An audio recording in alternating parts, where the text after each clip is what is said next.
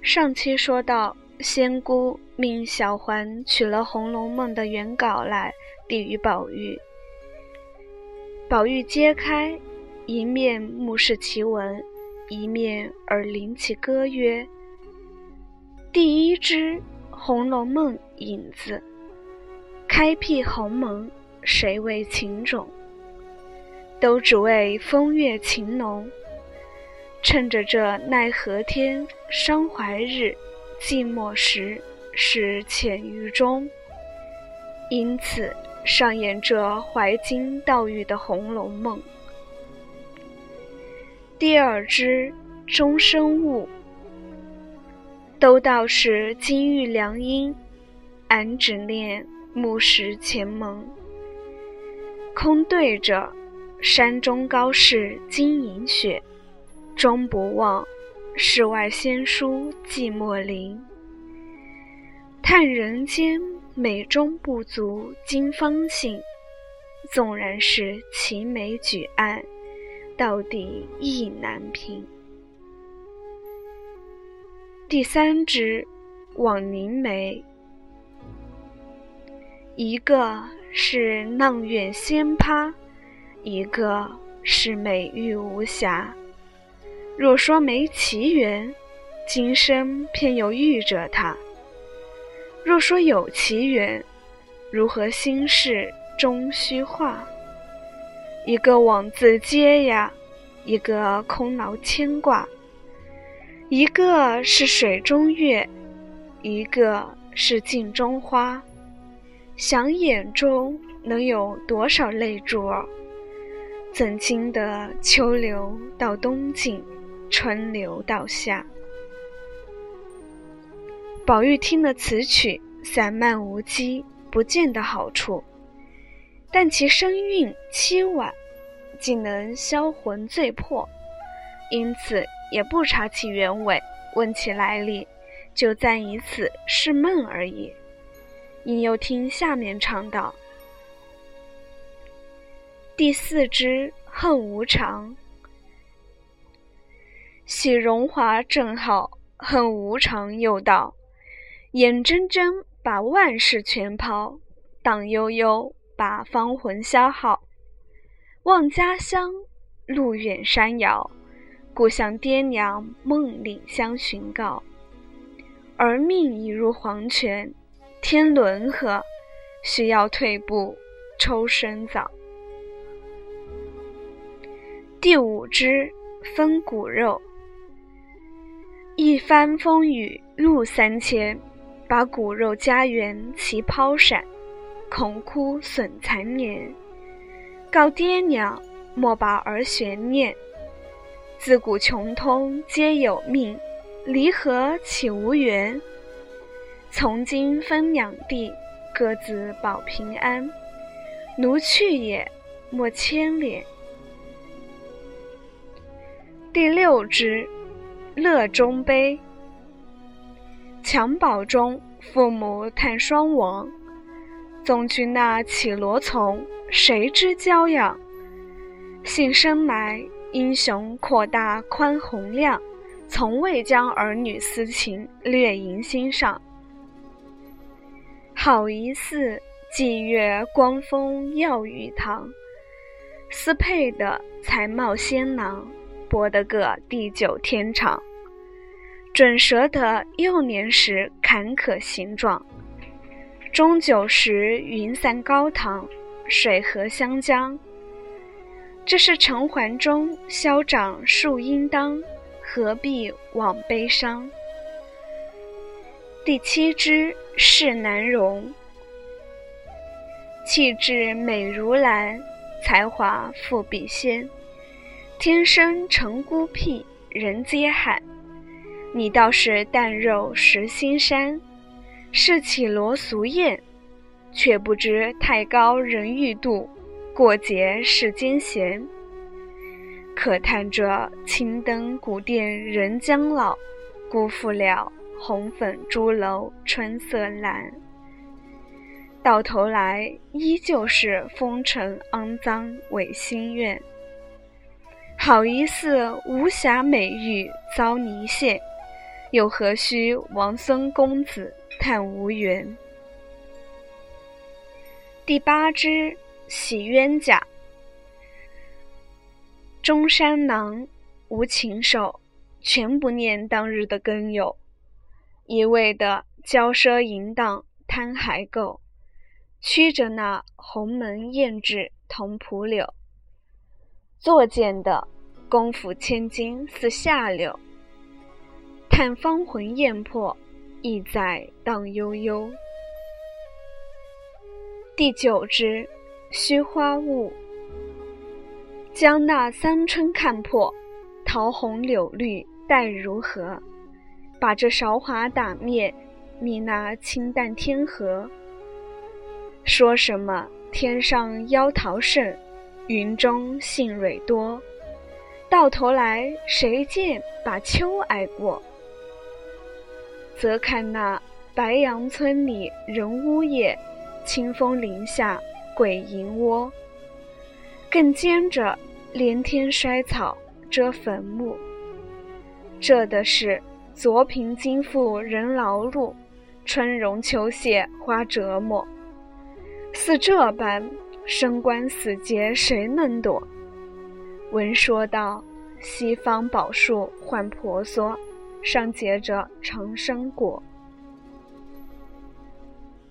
第十支，聪明类。机关算尽太聪明，反算了卿卿性命。生前心已碎，死后性灵空。家富人宁，终有个家亡人散各奔腾。枉费了一阴阴半世心，好一似荡悠悠三更梦，呼啦啦如大厦倾。昏惨惨似灯将尽，呀！一场欢喜忽悲心，叹人世终难定。第十一支，刘余庆。刘余庆，刘余庆，呼吁恩人，信娘亲，信娘亲，积德因公，劝人生济困扶穷。修死眼那银钱上，望骨肉的狠救奸凶，正是惩除加减，尚有苍穹。第十二支，晚韶华。尽礼恩情，更那堪梦里功名。那美韶华去之何逊？再修题绣帐冤亲。指这戴珠冠，披凤袄，也抵不了无常性命。虽说是人生莫受老来贫，也需要迎至积儿孙。气昂昂头戴簪缨，气昂昂头戴簪缨，光灿灿腰悬金印。威赫赫爵位高登，威赫赫爵位高登。昏惨惨，黄泉路径。问古来将相可还存？也只是虚名儿，与后人亲近。第十三支，好事中。画梁春尽落香尘，善风情，比月貌，便是败家的根本。击球颓堕皆荣誉，家世消亡守罪名。宿孽总殷勤。第十四支收尾。飞鸟各投林，为官的家业凋零，富贵的金银散尽，有恩的死里逃生，无情的分明照应，欠命的命已还，欠泪的泪已尽。冤冤相报实非轻，分离何惧皆前定。欲知命短问前生，老来富贵也真侥幸。看破的遁入空门，痴迷的枉送了性命。好一似石径鸟头林，落了片白茫茫大地真干净。戈壁，还有歌别曲。警幻见宝玉尚无趣味，应叹道：“痴儿竟尚未悟。”那宝玉忙指歌姬不必再去，自觉朦胧恍惚，告罪求我。警幻便命撤去残席，送宝玉至一香闺绣阁之中。其间铺陈之甚，乃素所未见之物。更可骇者，早有一位女子在内，其鲜颜妩媚，有似乎宝钗；风流袅娜，则又如黛玉。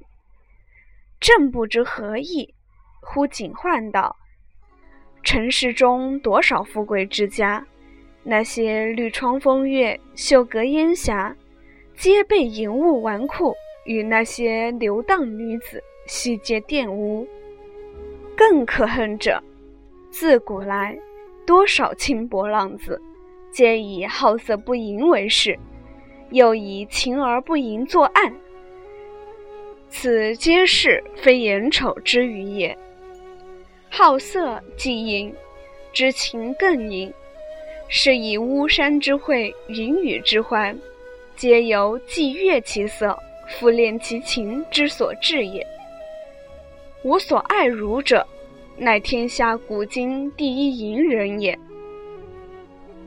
宝玉听了，唬得忙答道：“仙姑诧异，我因懒于诗书，家父母尚每垂训斥，怎敢再冒银子？